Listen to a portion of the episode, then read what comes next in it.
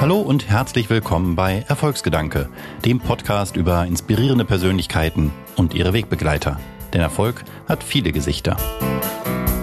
Ich bin Björn Weide, Geschäftsführer beim Fintech-Unternehmen Smartsteuer und spreche heute mit Tina Dreimann über Startups, die die Welt verändern, smartes und gutes Geld und wie wir es schaffen, mit statt von dieser Erde zu leben.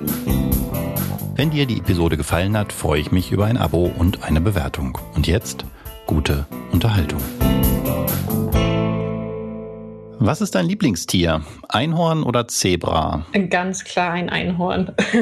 Tatsache, Mensch, ja. da, oh, da, dann jetzt wird's interessant. Das hätte ich jetzt anders erwartet. Du, ist völlig aus dem Konzept, alle Fragen für einen Eimer. so, so, mag ich das.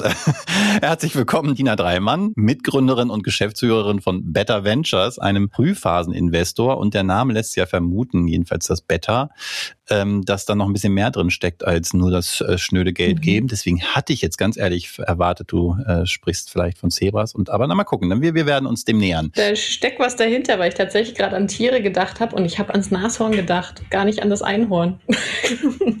Ah, okay, wenn ich die Frage nochmal stellen würde und die Assoziation, die ich jetzt im Kopf hatte, war natürlich die bezogen auf äh, Startups, die berühmten Einhörner versus die, mhm. die nachhaltigen Zebras. Ähm, würdest du anders antworten? Würde ich anders antworten, ich würde sagen Gigakorn. Oh, oh, dann wird's jetzt noch spannender. Okay, jetzt bin ich endgültig aus meinem Konzept gebracht. Das macht nichts, das ist sehr gut.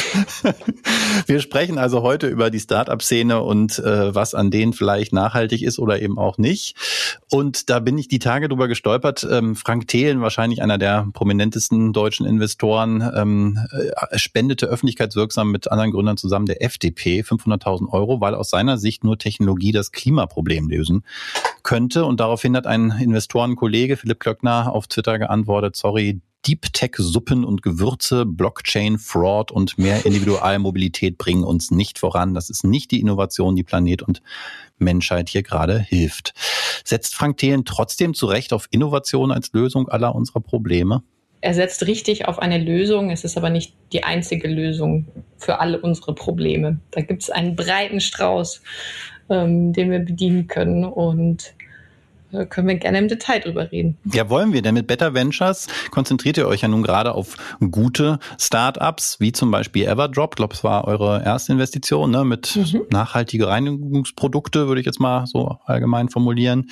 Ähm, auf welche Bereiche außer Klima setzt ihr denn noch bei euren Startups? Zusammengefasst kann man sagen, wir setzen auf Problemlöser. Also unsere Gesellschaft hat viele große Probleme und wir unterstützen die Gründer mit Better Ventures, die wirklich äh, an Lösungen arbeiten und haben uns nicht auf ein, Fest festge nicht auf ein Feld festgelegt, sondern äh, machen Dinge, die sowohl der Gesellschaft wohltun als auch dem Planeten.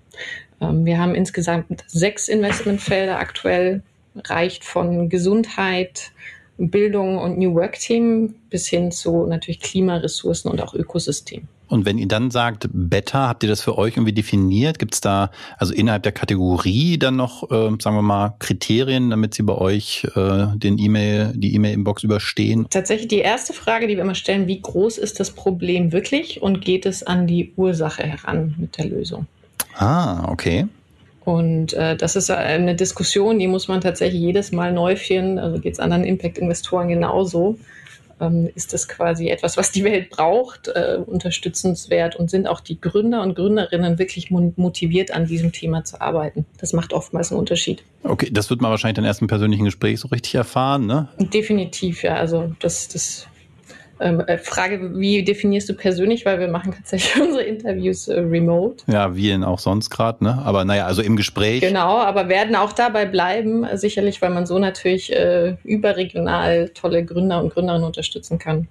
Und da merkt man deutlich, ob jemand eine Copycat baut, wie man so schön auf Englisch sagt, und zum Beispiel etwas in den USA gesehen hat und das jetzt teilweise auch schlecht nach Deutschland kopieren will, oder ob jemand wirklich von diesem Problem angesprochen wird, sei es jetzt von Klima oder von Mental Health Topics und deshalb eine bessere Lösung auf den Markt bringen will. Und du sagst, das kann man besser remote rausfinden als persönlich oder meinst du nur, ihr habt so eine größere Spannweite, um Startups zu kennenzulernen? Man kann es nicht besser remote rausfinden, aber wir, wir sind inzwischen selber komplett remote, also arbeiten auch aus dem Homeoffice heraus Und äh, viele Gründer sitzen halt nicht direkt in der Nachbarschaft. Ich dachte, die sitzen alle in Berlin.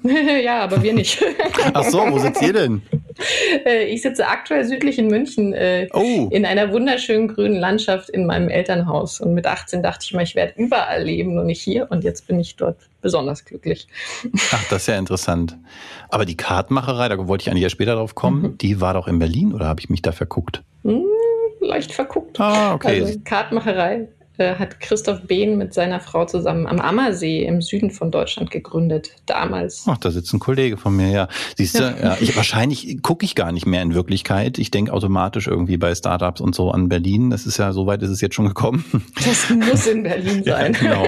Schön zu hören, dass es nicht immer der Fall ist. Ah, im schönen äh, München oder bei München dann, wenn es mhm, grün genau. ist, wird es ein bisschen außerhalb sein. Ähm, wie sieht denn, apropos grün, für dich so eine lebenswerte Zukunft aus in ja, müssen ein bisschen weiter sein, sagen wir mal so 30 Jahren. Und welchen Anteil haben deine und andere Better Ventures an dieser Zukunft? Also in, in 30 Jahren haben wir es als Gesellschaft, als Menschen der Welt hoffentlich geschafft, mit dem Planeten zu leben und nicht von dem Planeten. Hm.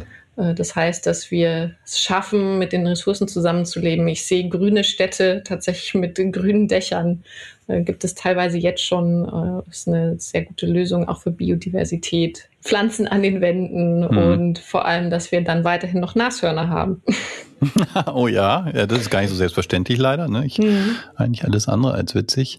Ähm, und bei euch im Portfolio ähm, hast du da, ich meine, Everdrop haben wir schon genannt, gibt es da jetzt schon welche, wo du sagst, das, das wären wirklich welche, jetzt musst du, das ist natürlich gemein für dich, ne? darfst jetzt keinen rauspicken und den anderen ähm, zu nahe zu treten, aber gibt es einen, wo du sagst, das ist genau so ein Thema, das ja kann die Welt wirklich auch verändern, das ist das hat wirklich Impact? Also jedes der Startups an sich hat einen Charakter und versucht auf seine Weise einen positiven Fußabdruck zu hinterlassen. Ich äh, picke aber in dem Fall OCell. Ich habe erst äh, gestern im Startup äh, Insider davon gesprochen. Warum OCell? Weil meine Oma ein ähm, Treehugger war. Also die hat Bäume umarmt, um Energie zu kriegen. Und ich liebe auch Bäume, große alte Bäume. Und das gute Startup OCell macht äh, künstliche Intelligenz basierte Analysen von Luftbildaufnahmen, damit wir schnell eine Bestandsaufnahme haben für die Förster und die mit gesundem Mischwald wieder aufforsten können. Oh, oder da das resoniert. Ich äh, sitze ja hier in Hannover, jetzt nicht allzu weit weg vom Harz, hier so dem nächstgelegenen Mittelgebirge, wo der Borkenkäfer, weiß nicht, gefühlt, wenn ich mal da bin, schon die halbe Fichtenlandschaft da ähm, dahin gerafft hat. Ähm, da hatten wir viele, viele Jahrzehnte Monokultur, ja.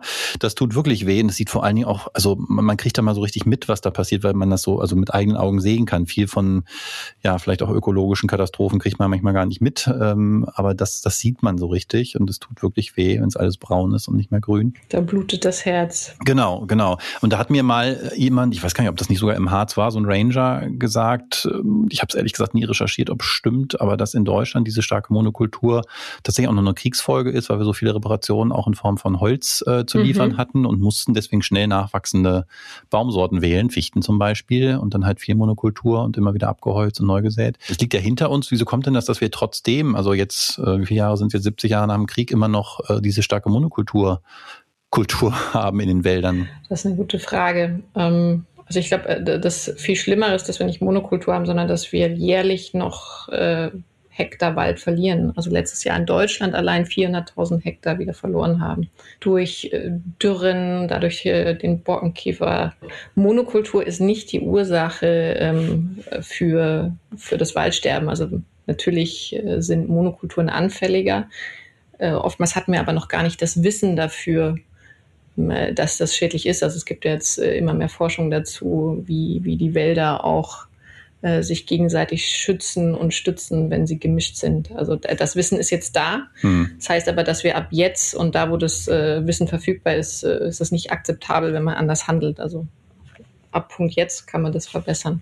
Okay, aber ihr helft quasi mit dem Startup ähm, erstmal überhaupt diese Bestandsaufnahme zu machen, was dann mit dieser diesem Wissen zu tun ist, ist dann nochmal eine zweite Frage. Ne? Genau. Ähm, und das Spannende ist, dass es äh, eine Verbesserung im System ist, weil die Förster gar nicht hinterherkommen. Also es braucht nur einen Sturm geben Und bisher fand die Zählung wirklich durch Personen statt. Also da geht jemand im Wald spazieren, äh, macht immer so einen Rundumblick, 360 Grad, äh, und zählt dabei Bäume und bemisst die. Und mit O-Cell schafft man es, in kürzester Zeit zu verstehen, welche Arten von Bäumen habe ich denn, ähm, wie groß sind die und damit natürlich auch, wie viel CO2 nehmen sie auf. Und dann kann man tolle Empfehlungen ableiten, wie und wo man ähm, das Ganze wieder zum Blühen bringt und zum Wachsen. Ich weiß nicht, ob ich das bei dir im LinkedIn-Profil gelesen habe. Jedenfalls schrieb irgendwo einer gerade die Tage, dass die Forstwirtschaft noch einer der am wenigsten digitalisierten, technologisierten äh, Wirtschaftszweige sei. Und das wunderte mich so ein bisschen, weil, wie gesagt, sitze in Hannover, hier ist die AG Technica normalerweise alle zwei Jahre, glaube ich. Ähm, da gehe ich dann ganz gern mit den Kids hin. Ich habe zwei äh, Jungs, äh, neun und, nee, was hatte ich vorhin gesagt? Wir sprachen schon über zehn und vierzehn, habe ich gesagt. Ne? Ähm, die sind da ganz begeistert und ich ehrlich gesagt auch, weil mhm. das Level an Technologie, was man auf der Agritechnica sieht, das ist also war auch früher schon nicht durch die Zähne zu toppen, muss man ja mal sagen. Also zumal sie auch sehr anfassbar ist, weil große Maschinen und so Drohnen und ich weiß nicht was. Warum ist das in der Forstwirtschaft offensichtlich noch nicht noch nicht ganz so weit? Ich, ich glaube, man muss unterscheiden zwischen Technologisierung und Digitalisierung, ah, weil okay. es gibt ja riesige Maschinen, die in kürzester Zeit einen ganzen Wald roden können. Ja. Oder fliegende Hubschrauber mit äh, Kreissägen dran, die äh, bestimmte Sch Schneisen äh, sauber halten, zum Beispiel bei Strom oder Skiliften. Also das Technologie klingt jetzt erst nach einem Horrormovie, aber uh, da, da, tut mir gleich der Arm weh. ähm, ja, aber Digitalisierung spricht wirklich äh, zum Beispiel mobile Lösungen, äh, smarte Lo Lösungen mit Daten ähm, sind noch nicht, noch nicht da. Und ähm, das ist eine gute Frage, die ich mich, äh, die ich mir auch stelle. Warum? Ne? Also ist, ist das einfach nicht gesehen worden mhm. oder nicht gehört worden? Oder merkt man jetzt erst, was für ein Problem wir eigentlich haben? Ja, beschäftige ich mich ja beruflich viel mit dem Thema Steuern, ähm, wo auch erschütternd wenig ähm, Digitalisierung in den letzten Jahrzehnten passiert ist, obwohl gerade dem Berufsstand immer wieder nachgesagt wurde, doch vielleicht mit als erster betroffen zu sein, hat vielleicht viel auch mit äh, einer kulturellen Prägung zu tun ne? und gar nicht so sehr mit einer, was ist technisch möglich. Ja, und das ist auch immer die Frage, was will der Kunde schon? Ne? Also hm. ist es äh, ein digitales Tool muss ja einen wirklichen Mehrwert bieten und einen Schmerzpunkt lösen, damit es dann auch angenommen wird. Hm. Aber das, was wir von den Gründern von Ocell und David Domen hören, ist, dass es denen wirklich Spaß macht. Ne? Also, dass man plötzlich den Wald in der Hosentasche dabei hat. und äh, ich äh, vermute jetzt mal, dass wir lange also nicht aufgewacht sind, auch weil man denkt, man sieht Waldbrände in Kalifornien und in Australien, aber hier in, in Deutschland ja. ist noch alles grün und wir haben keine Extremwetterbedingungen. Also das äh, hat sich angeschlichen. Ja, wie gesagt, ne, hier der Harz ist gar nicht mehr so grün und meine Oma musste mit 92 gerade aus dem ähm, Altersheim evakuiert werden, weil da in Nordrhein-Westfalen die Keller vollgelaufen sind. Also nicht nur oh, die Keller, das kennen die wahrscheinlich sogar schon, sondern tatsächlich auch die ersten Etagen. Mhm. Also wir merken es langsam auch, ne? Aber du hast recht, es ist, wir waren hier noch relativ gut geschützt. Da sprechen wir heute beide von unseren Großmüttern. ja, stimmt, genau. Aber ich glaube ich in diesem Podcast auch noch nicht. Siehst du schon wieder eine Premiere. So, jetzt wollt ihr daran ja was ändern. Ihr seid ein sogenannter Pre-Seed-Investor. Ähm, jetzt ich versuche mal in diesem Podcast äh, allzu viele Fachbegriffe zu vermeiden, die dann vielleicht nicht jeder jeder kennt, also Frühphaseninvestor, ja, noch lange bevor die anderen quasi kommen. Also ich würde mal sagen, jetzt Laiensprech, äh, wenn so das erste Mal Fremdkapital benötigt wird, äh, oder es ist ja wahrscheinlich sogar Eigenkapital, was ihr gebt, ähm, aber das erste Mal jedenfalls größere Mengen Kapital. Mhm. Diese Phase bezeichnet man manchmal auch als Friends, Family and Fools, ähm, ein bisschen böse gesagt. Also da geben halt noch die Menschen Geld, die wirklich eher aus Überzeugung handeln als aus Geschäftsinteresse. Was lässt euch bei Better Ventures denn glauben, dass es auch ökonomisch funktionieren kann? Also wir sind auch Überzeugungstäter. okay, gar keine ähm, ökonomische. Ähm, weil äh, doch natürlich ist auch eine ökonomische Komponente dabei und wir machen äh, das für die Phase sogar extrem analytisch, wie wir da an die ähm, Auswahl rangehen. Mhm. Aber wir sind Überzeugungstäter, weil wir selber gegründet haben, alle drei, ähm, Christoph Behn, Cedric Duvinage und ich. Und äh, wir wollen eben die Unternehmer und Unternehmer unterstützen, die ambitioniert sind äh, und Probleme lösen wollen. Und wie haben wir Better Ventures überhaupt entwickelt als Frühphaseninvestor? Wir haben tatsächlich Lean angefangen. Also Lean heißt auf, auf Kundenbasis in kleinen Schritten. Und der erste Schritt für uns war, selber erstmal mit über 50 Gründern und Gründerinnen zu sprechen, um zu verstehen, was ist denn wirklich das Problem und wie können wir ihnen dabei helfen, das zu lösen. Und da haben wir festgestellt, auch mit einer quantitativen Umfrage, dass äh, Zugang zum ersten Kapital ist einfach wahnsinnig schwierig, weil der Markt ist intransparent, es basiert alles auf Netzwerk. Und äh, dann gibt es noch Themen wie äh, den ersten Kunden finden, was mhm. ist mein richtiger Fokus. Und wir haben gesagt, ja cool, genau da können doch erfahrene Unternehmer und Angels, die vielleicht selber schon gegründet haben oder zumindest diese Phase verstehen, am allerbesten helfen. Also und Smart deswegen, Money, wie man dann so sagt. Genau. Ja. Und das ist gar nicht immer gegeben, dass beide Flügel dabei sind. Ne? Und wir haben einfach intuitiv auch bei Everdrop, unserem ersten Investment, die Gründer gefragt, was, was braucht ihr denn noch? Und dann haben wir geguckt, dass wir da befreundete oder bekannte Angels mit uns reingenommen haben. Und das macht uns wahnsinnig viel Spaß, weil natürlich sagt jeder, äh, Team, Team, Team ist der Erfolgsfaktor eines Startups und ohne ein gutes Gründerinnen-Team geht es nicht. Aber es äh, kann natürlich auch helfen, ein gutes Investorenteam mit diversen Backgrounds zu haben. Jetzt seid ihr zumindest ja mal zu dritt und du äh, dann immerhin mit 33 Prozent, also durch dich mit 33 Prozent Frauenanteil. Ihr habt aber tatsächlich sogar eine, wenn ich das richtig verstanden habe, eine Investitionsquote quasi für diverse Teams. Mhm. Und ich bin da wahnsinnig stolz auf Cedric und Christoph weil, äh, und auch Sacha von Hyper. Ähm, die setzen sich sehr für Frauen ein, weil sie, glaube ich, also alle eine Tochter haben. Zumindest Christoph und Cedric. Und äh, das war deren Idee und ich, ich bin dankbar. Das war jetzt noch nicht von der Gründung an quasi, dass ihr gesagt habt, na, wir sind zu dritt, wir haben quasi 33 Prozent Frauenquote, dann machen wir das auch bei unseren Startups. Nee, wir haben eher, als wir uns so langsam in das Umfeld äh, reingearbeitet ähm, und geackert haben, haben wir festgestellt, wow, ähm, hier, was, geht hier ab? Ne? Es gibt 16 Prozent Frauen. Ähm, und das, das macht einen traurig. Und ich habe sogar zeitweilig überlegt, will ich mir das wirklich antun, dieses Umfeld? Also im Angel-Bereich gibt es 7% Frauen und unter Führungskräften im VC-Bereich auch. Und ich kenne das noch von mein, dem Anfang meiner Karriere bei Bain. Und da dachte ich mir so, puh, oh, muss, muss das jetzt sein? Dann dachte ich aber, okay, wenn ich es nicht mache, wer dann? Also wir, wir, können es ändern und dafür habe ich auch genau die richtigen Partner an meiner Seite. Aber es ist interessant, dass du das ansprichst, weil ich habe, ähm, das ist jetzt keine wissenschaftliche Studie, so mehr persönliche äh, Erfahrung, anekdotisch, ähm, kannst mich auch eines Besseren widerlegen. Aber ich habe das Gefühl, dass man gerade von Frauen, die es karrieretechnisch in dieser männerdominierten Welt geschafft haben, oft sogar eher kritische Stimmen gegenüber Quoten ähm, hört. Und das interpretiere ich immer mal so, als wenn, wenn man selber geschafft hat, dann denkt man ja dann, die anderen schaffen es ja auch. Schaffen es auch. Aber man kann es schaffen, ich bin der beste Beweis.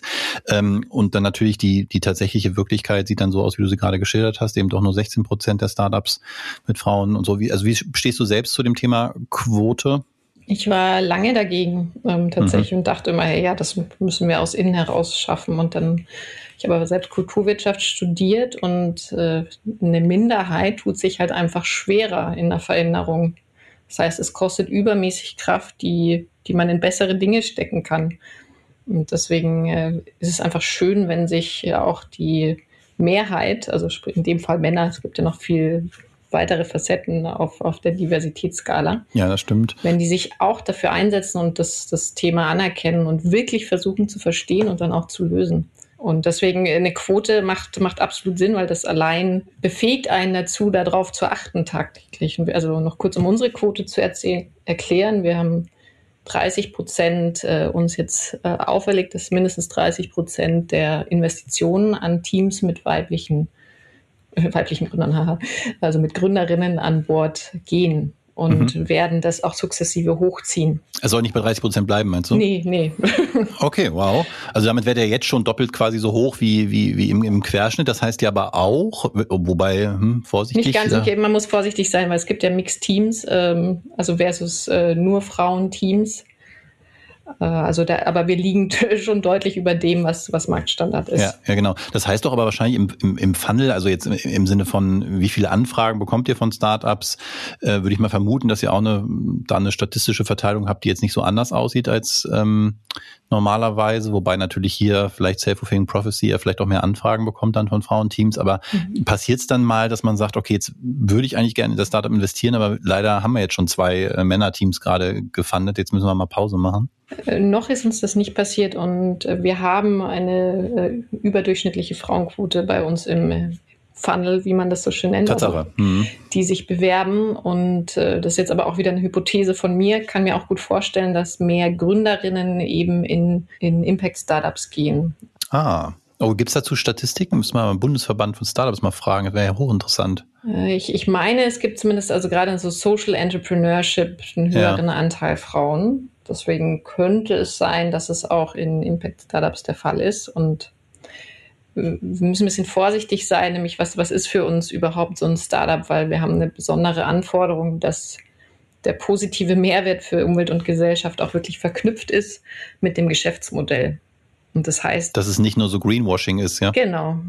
Also es gibt manchmal auch tolle Bewerbungen von Unternehmen, die einen Gegenstand verkaufen und dafür eine Spende für etwas anderes machen. Und da sagen wir, nee, das reicht uns nicht aus. Ja, verstehe ich, nachvollziehbar. Du hast angesprochen, ihr habt einen sehr analytischen Prozess, um jetzt mhm. in der ähm, in der ersten Phase zu entscheiden, dann äh, investiert ihr oder nicht. Kannst du da ein bisschen, ohne jetzt zu viele Details zu verraten, vermutlich was zu sagen? Woran macht ihr sowas fest? Wie zum Beispiel, wie hoch ist denn jetzt der Impact und äh, ist das jetzt eher ein positiver oder negativer? Ich meine, da mhm. machen sich ja viele Menschen äh, gerade auf der Welt auch Gedanken, auch unser Wirtschaftssystem dahingehend zu optimieren, dass wir auch diese Dinge, diese Aspekte mit berücksichtigen mhm. und eben nicht nur finanzielle. Ganz so trivial scheint es ja nicht zu sein. Wie geht ihr davor? Ich äh, lege es gern komplett einmal offen. Äh, mein, hm? Also Cedric und ich waren beide mal äh, in der Vergangenheit im Private Equity Bereich.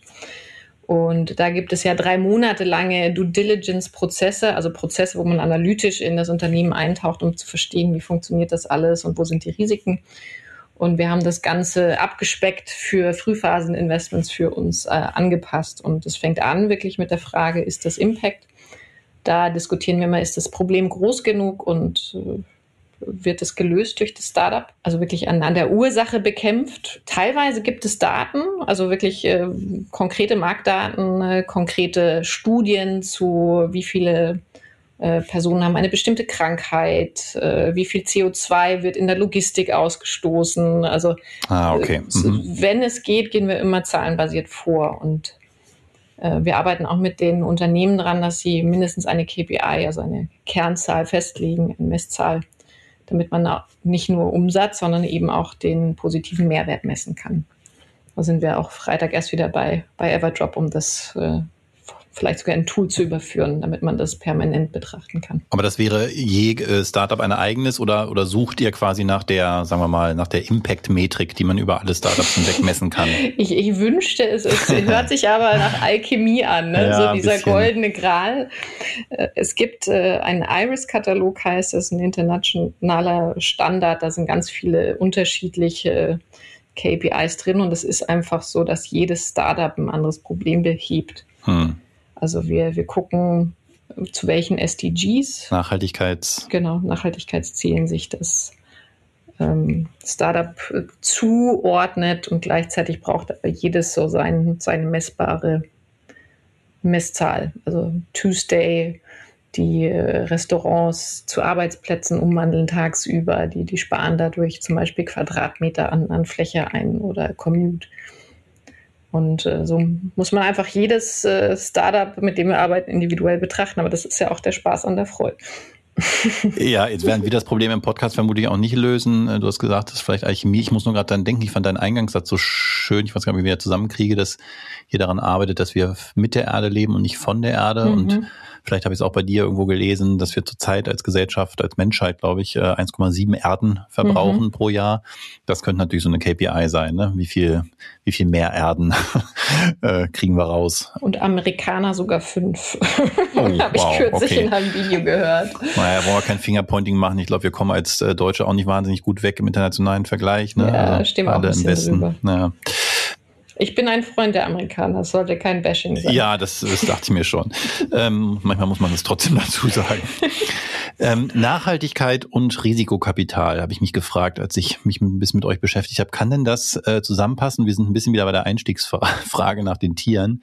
Euer Geschäftsmodell ist es ja in frühen Phasen, Geld mhm. mit hohem Risiko zu investieren, sonst würden sie alle machen, dass sich dann durch schnelles Wachstum irgendwie weiter in hochdotierten Finanzierungsrunden bei Exits wieder in Geld verwandeln lässt. Mhm. Sonst habt ihr irgendwann ist dann irgendwann Ende bei euch. Gehört aber zu nachhaltigen. Jetzt gewittert's. Das ist ein Gewitter. Ich habe ja. gerade gedacht, da schlägt einer einen Gong. Hab gedacht, wow. Äh, Das war beeindruckend. ja, die Natur äh, mag heute nicht mitspielen. Die wollte sich auch mal zu Wort melden. Das genau. passt ja auch in diesem Podcast. Insofern finde ich, wir lassen es drin. Ja, also wir haben heute also neben äh, dir, Tina, auch noch die Natur zu Gast, äh, die sich wortgewaltig hier gerade gemeldet hat. Bleiben wir also kurz dabei. Es ich war ein Zustimmen. Ein Zu wahrscheinlich war das ein Zustimmen. Eine Erde, genau. Ich, hier ist sie. Ähm, also nochmal, ihr braucht am Ende irgendwie ein Exit und gehört mhm. aber zu nachhaltigen Unternehmen, also die ein nachhaltiges Geschäftsmodell haben, nicht auch nachhaltiges Wachstum, also ökonomisches Wachstum, statt dann doch vielleicht das äh, manchmal etwas so durchlauferhitzermäßige Hockeystick-Wachstum, also Hockeystick für die nicht-Startup-Hipster, also im Sinne von exponentielles Wachstum. Was mir wichtig ist dabei, ist tatsächlich, dass es gesund wächst. Und auch ein Hockeystick kann gesund wachsen, wenn es äh, Unternehmen menschenfreundlich mit einer guten Kultur, äh, tollen Mitarbeiter zusammenwächst. Ne? Also das heißt, das heißt für mich, ein Hockeystick ist nicht gleich Ressourcen verbrennen. In dem Sinne im Gegenteil, wenn ein Impact-Startup mit Hockeystick wächst, heißt es, dass es gut bei den Kunden ankommt äh, und dadurch automatisch mehr, mehr Impact generiert. Das ist ja zum Beispiel bei Everdrop so. Die haben innerhalb des ersten Geschäftsjahres geschafft, zweieinhalb Millionen Plastikflaschen einzusparen. Wow. Und äh, da, da, da, wünscht man sich einen Hockeystick. Ne? Also das äh, für, für solche Themen bitte gerne. Natürlich immer mit dem, ich sag mal, Nachhaltigkeitsgedanken auch aufs Team ähm, gedacht. Das ist mir sehr wichtig. Wir haben ja auch bei der Kartmacherei äh, New Work Team eingeführt mit der Mitarbeiterfreundlichkeit. Ne? Also ich war damals äh, vor über sechs Jahren die erste Führungskraft in Teilzeit und wir waren noch in hierarchischen Strukturen und haben das dann gemeinsam über die Jahre hinweg komplett ähm, ich sag mal, ver verbessert und äh, gedreht, das Unternehmen, was Kulturaufbau, äh, menschenfreundliche Arbeit, basierend auf wirklichen Motivatoren, äh, zum Beispiel basierend auf ähm, Daniel Pink von Drive, äh, Purpose Autonomy Mastering. Es gibt so viele tolle Sachen, ähm, dass es äh, sich auch mit Hockeystick sehr, sehr gut anfühlen kann. Ja, finde ich spannend. Also du hast jetzt den Hockeystick quasi als Analogie genommen und gesagt, aber angewandt quasi auf Nachhaltigkeitsfaktoren wäre das doch genau das, was wir gerade brauchen, damit wir überhaupt ja. unsere selbst gesteckten und ja, also die sind ja nicht aus der Luft gegriffen, sondern wahrscheinlich auch notwendigen ähm, Ziele erreichen, was jetzt zum Beispiel die, die, die, die Steigerung der, der durchschnittlichen Temperatur angeht. Ähm, das fand ich interessant. Du hast im Nebensatz vorhin, als es um Frauenquoten ging, ja von auch Social Entrepreneurship gesprochen. Mhm. Ähm, ich selber habe hier im Hannoveraner Umfeld äh, im, im Startup-Kontext häufig schon erlebt, dass da Menschen kommen, die so eine intrinsische Impact-Motivation haben, aber dann doch oft leider eher so in, in ja, ich will gar nicht despektierlich gemeint, in so aktivistischen äh, äh, Kategorien denken und dann oft enttäuscht sind, wenn es für sie dann in so Start-up-Runden ähm, gar nicht weitergeht, weil es mhm. eben kein mhm. Geschäftsmodell gibt. Ist das jetzt hier quasi genau der Versuch der, vielleicht ist es eben nicht die Quadratur des Kreises, sondern es ist die Auflösung, ähm, zu sagen, wir müssen Nachhaltigkeitsthemen mit ökonomischen ähm, ja, Voraussetzungen verknüpfen, damit wir überhaupt eine Chance haben? Da hast du uns genau richtig interpretiert aus meiner Sicht. Also es, äh, man kann es auf zwei Ebenen betrachten. Ne? Einerseits äh, die Wahrscheinlichkeit, dass ein ähm, Ertrag entsteht, sei es jetzt äh, Umsatz oder auch Impact. Ähm, oder wie wahrscheinlich ist es, dass die Welt damit positiv beeinflusst wird. Und äh, wir, wir wollen beides. Also da, da bleiben wir drauf. Und ich sehe da einen, ich sag mal, einen aufgewühlten Markt gerade, also wo immer mehr auch klassische VCs ähm, das verstehen wollen, es anders machen wollen. Und ich, äh, ich glaube immer an das Gute im Menschen. Ich, ich bin nicht der Meinung, dass alle das nur tun, um sich irgendwie umzubranden. Und gehe ebenso bei, bei Gründern. Ne? Es gibt jetzt äh, von der Universität, vom ähm, Center for Digital Technology Management, ganz tolle, junge, smarte Leute vom TUM, die, die beides wollen. Und das ist auch gut so, ne? Es ist zusammengerückt. Ebenso wie bei, bei Gründern, die schon einmal normal gegründet haben und jetzt sich überlegen, ja, was kann ich denn mit dem, was ich äh, gelernt habe, nochmal besser machen. Dazu zählt ihr auch so ein bisschen dazu. Ne? Ja. Ne? Also ihr seid ja aus der Kartenmacherei entstanden. Ich, wenn ich das richtig verstanden habe, kommt daher auch das äh, Geld. Ihr habt momentan noch kein, genau. ihr seid genau. kein Fonds, ihr habt kein externes Kapital. Ähm, war das die Motivation, also zu sagen, den, den eigenen Erfolg quasi jetzt mit einem eher klassischen Geschäftsmodell, also Kartenmacherei, wer es nicht kennt, der macht wirklich Karten, echte physische, ganz tolle, mit hochwertigem Papier und so Karten, aber dann doch ein klassisches, nicht digitales Geschäftsmodell. muss man dazu sagen. okay, genau, richtig. Äh, wie nennt man die anderen denn? Also Briefkarten, äh, Grußkarten Eventkarten. wahrscheinlich, ne? Eventkarten, ja, genau. Ja. Papeterie. Ähm, ah, sehr schön. Oh ja, gibt's das eigentlich noch? Ja, doch, vermutlich ja, wenn man wieder in die Stadt gehen kann. Ähm, das habt ihr ganz erfolgreich, macht ihr immer noch oder, mhm. oder die, die es noch machen jedenfalls, daraus ist das entstanden. Die wiederum ja auch äh, eher das klassische Gesch äh, Gesch nicht Geschäftsmodell, die klassische Finanzierung gewählt haben. Bootstrapping sagt man so schön, also mhm. ohne äh, externes äh, Kapital. Ähm, müssen da auch quasi diejenigen, die so, so denken, impactorientiert vielleicht mal umdenken, dass Kapitalaufnahme gar nichts Böses ist? Also gibt es da eine... Ja, bitte. Also okay. Weil äh, es gibt, gibt gute Investoren. Also ich glaube, es ist immer ein Wertematch, den man vorher machen muss, bevor man sich in ein, ein Boot setzt. Und dann, dann funktioniert es auch. Äh, ganz kurz, aber es ist eine persönliche Geschichte, ne? also weil du fragtest äh, oder dich fragtest, wie ist es jetzt, äh, weil ihr kommt ja auch aus einer anderen Ecke. Mhm. Und äh, ich habe Kulturwirtschaft studiert, bin also eher ein Exot in, äh, im Wirtschaftsumfeld, sag ich mal, und habe damals im Studium schon in Costa Rica Schildkröten gerettet. Also ich, ich bin so ein, ich, ich liebe die Natur. ja, die naive kleine Tina in Costa Rica. ähm, also ich habe schon immer für, ich habe einen Fuchs aufgezogen zu Hause, ähm, der, der von der Autobahn gerettet wurde. Also ich hatte schon immer so einen Draht zur Natur. Und auch damals habe ich mir sogar auf Papier geschrieben, ich will irgendwie äh, das Schöne äh, an, der, an der Welt erhalten. Und ich hatte einfach keine Ahnung, wie. Ne? Also, und deswegen bist du zur Unternehmensberatung gegangen. Ja, richtig. Aha, und okay. äh, kurze Erklärung dazu, ich habe viele Praktika gemacht, also auch zum Beispiel in der Deutschen Botschaft etc. Neuseeland warst du, ne? Ja, hast gut recherchiert, ja. danke. ähm, und dann äh, dachte ich mir, ja gut, in der Unternehmensberatung lernst du viel und kriegst gute Kontakte. Also das stand dann immer so schön in den Artikeln. Und ich war wirklich Anfang meines Studiums, ich mache alles, nur nicht Unternehmensberatung, äh, weil das sind äh, arrogante Schnösel. Es liegt ja jetzt auch nicht auf der Hand für einen Kulturwissenschaftler, oder? Nee.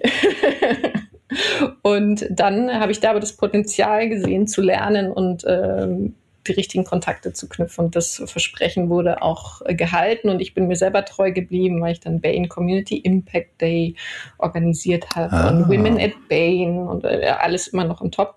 Und mein Leave durfte ich damals, also sprich die Pause, wo man ähm, entweder ein zum Beispiel für zwei Jahre oder für ein halbes Jahr rausgibt, durfte ich damals Nashörner in Botswana retten. Deswegen auch mein Lieblingstier. Ach, das war, das war tatsächlich schon während deiner Zeit bei Bain. Ich habe gedacht, das war quasi zwischen Neuseeland und, und Bain, aber das waren das durftest du während Bain machen, das ist ja auch spannend. Ja, die hatten da ein ganz tolles Programm für Menschen, die keinen Master oder Doktor machen wollten. Und äh, das habe ich genutzt und geliebt. Das hat ja durchaus, finde ich, auch was Modernes. Also ich weiß nicht, wann das jetzt war bei Bain, aber so, solche Projekte Über zehn Jahre her. ja, spannend. Aber du hast dich ja dann letztendlich doch irgendwann dazu entschlossen, der Unternehmensberatung den Rücken zu kehren und ins Startup-Umfeld äh, zu wechseln und bist dem ja weitestgehend dann jetzt auch treu geblieben. Was mhm. war dann doch der Auslöser nach dem Lernen und nach Botswana und Nashörnern retten? Also äh, das war in dem Sinne einfach Glück und tatsächlich, dass wir, äh, mein Mann und ich, früh Kinder bekommen haben. Wir hatten da einen tragischen Unfall in, im Freundeskreis und plötzlich uns angeguckt, oh was, man kann auch mit 30 sterben. Okay. Hm. Dann, was willst du, eine Familie? Ich auch. Und dann einen Monat später war ich schwanger. Oh. Und das äh, Familienleben passt, wie jeder weiß, äh, nicht hundertprozentig zur Unternehmensberatung. Ja. Und ich hatte damals einfach wirklich nur Glück. Ähm, großes Glück, dass ich eine tolle Stelle als äh, Geschäftsführung für ein Online-Dating-Unternehmen in Teilzeit arbeiten durfte und das skalieren konnte. Und da habe ich dann die Passion für digitale Geschäftsmodelle und auch agiles Arbeiten entdeckt, ne? also was mich was irgendwie sinnvoller war als Langzeitstrategien. Jetzt hast du dich also dein ganzes Leben lang schon engagiert und eben nicht nur beruflich jetzt mit Benta Ventures, sondern auch parallel noch mit äh, bei Female Founder Initiativen. Du bist bei Leaders for Climate Action, äh, hast Familie, wie wir gerade gehört haben. Was treibt dich denn an, neben so einem vollen beruflichen Alltag noch so viel Energie in andere Aktivitäten zu stecken? Ist da noch eine persönliche mhm. ähm, Motivation, irgendeinen Treiber? Ja, erstens, ich wünsche mir einen positiven Fußabdruck zu hinterlassen. Ich weiß gar nicht, wo dieser Wunsch herkommt. Ähm, und äh, ich hatte eine tolle Coachin letztes Jahr, habe auch ein bisschen gelernt, dass äh, der frühe Tod meines Vaters mich antreibt. Also weil ich einfach weiß, äh, es kann jederzeit vorbei sein und ja. die Zeit, die ich auf der Erde habe, möchte ich gut nutzen. Also ich sage auch meinen Kindern täglich, äh, dass sie gut so sind, wie sie sind und ich sie sehr lieb habe. Also so dieses Gefühl von Endlichkeit äh, persönlich gespürt zu haben, mhm. hatte einen Einfluss. Würde ich vermuten, ja. Und generell ein Gerechtigkeitssinn und Wunsch für, glaube ich, Menschen zu, na, es sind ja nicht nur Menschen, sondern vor allem Tiere zu kämpfen, die sich nicht selber wehren können. Ja, spannend. Ähm, du hast das ja jetzt schon anklingen lassen vorhin, dass also Bane, also bei allen positiven Aspekten am Ende aber auch äh, ein paar Probleme hat. Du hast dich da durchgekämpft als Frau, ist dort ohne Quote geschafft, obwohl weiß ich nicht, vielleicht hatte Bane ja damals schon sowas. Äh, was hat dir denn dir geholfen? Also jetzt mit einem doch, sagen wir mal, kontrastierenden äh, Mindset und vielleicht auch mit einem kontrastierenden Ziel fürs Leben, nämlich eher Nachhaltigkeitsthemen, der Einsatz für Minderheiten und so in einer männerdominierten, vielleicht eher dann doch Finanz-KPI-orientierten Welt sich durchzusetzen?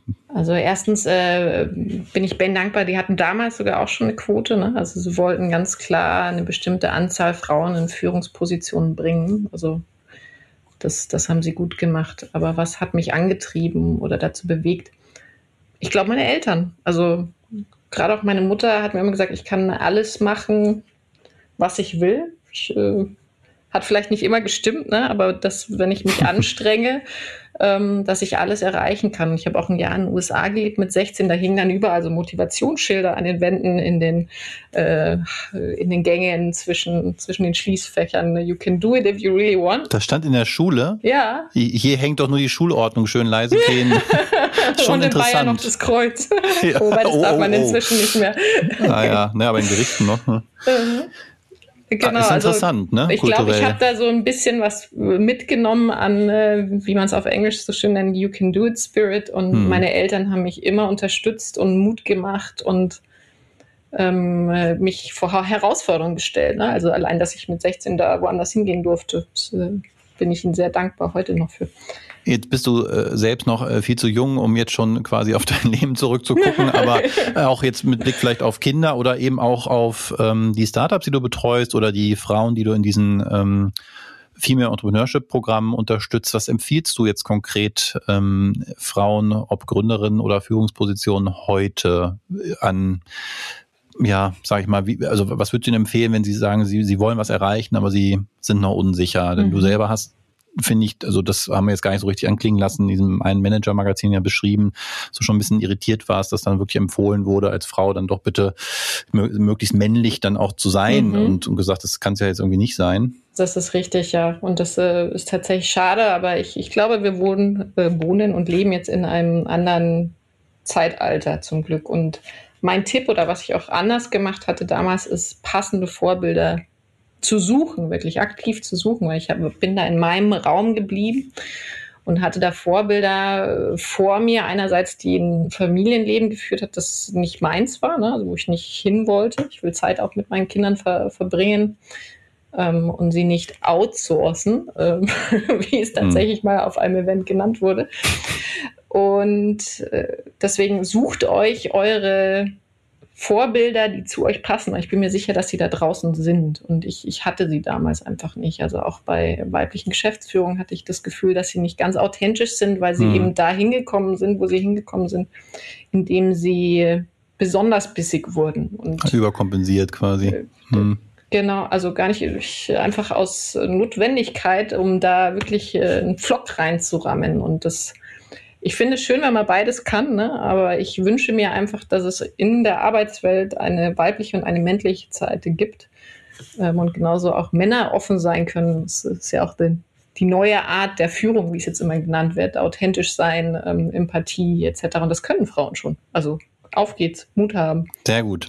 Ein, ein super Rat. Ähm das ist ein fast schönes Schlusswort, wobei ich jetzt doch noch am Ende wenigstens noch einmal fragen muss, Wie sieht denn euer Funnel, haben wir vorhin ja schon erklärt, mhm. also die, die Eingangspost, die Bewerbung bei euch aus?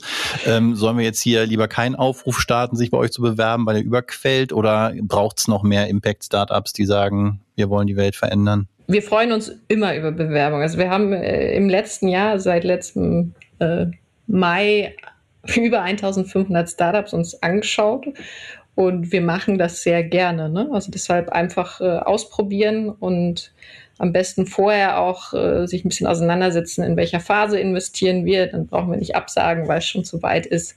Ähm, und sicher gehen, dass das Geschäftsmodell auch den, den Nachhaltigkeitsaspekt mit, mit beinhaltet.